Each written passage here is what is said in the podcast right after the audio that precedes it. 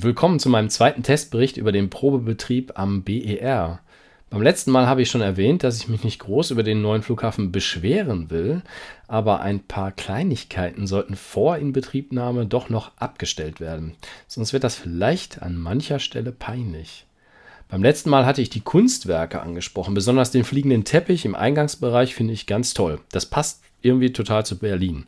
Etwas verwundert war ich schon, als ich diese Zeichen hier an den Säulen entdeckte und habe mich gefragt, was das wohl zu bedeuten hat. Sieht modern und kunstvoll aus, bringt aber nichts. Die Webadresse gate-x.com ist nicht zu erreichen. Mehr zu diesen Kunstaktionen, auch zu dem Künstler Björn Mehlhus, erfahre ich auf der Webseite bauwelt.de. Ich habe das so verstanden, dass man durch das Gebäude läuft, mit dem Smartphone eine App runterlädt und dann diese Codes scannt, um den Abenteuern einer virtuellen Familie am Flughafen zu folgen.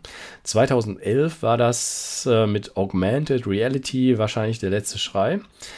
Wirklich schade und fragwürdig, dass das hier noch hängt und nicht mal die Webseite funktioniert, um wenigstens ein paar Infos zu erfahren.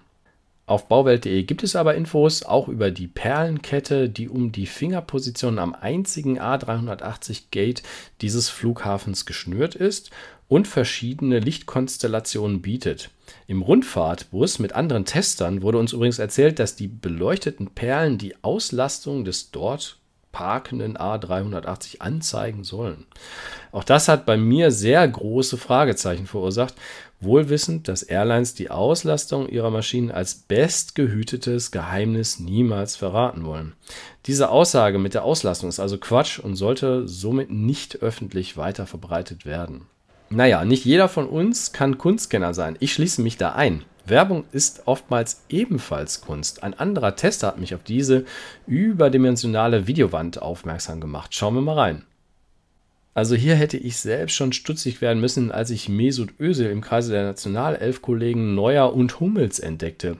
Dieser Spieler wird schon einige Zeit nicht mehr berücksichtigt. Lustig wird's, wenn man die gemeinsame Webadresse von Nationalelf und Sponsor Mercedes sieht.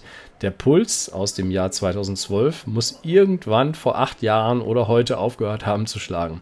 Erreichbar ist auch diese Webadresse nicht mehr. Gegebenenfalls war oder ist dies ein Zeichen für die frühe Pleite bei der WM 2018? Ich weiß es nicht. Naja, ich hoffe, dir hat mein Beitrag gefallen und verweise darauf, dass ich nicht nur solche Skurrilitäten herausgesucht habe, sondern noch weitere Entdeckungen vom neuen alten Hauptstadtflughafen für dich aufbereiten werde. Bis bald!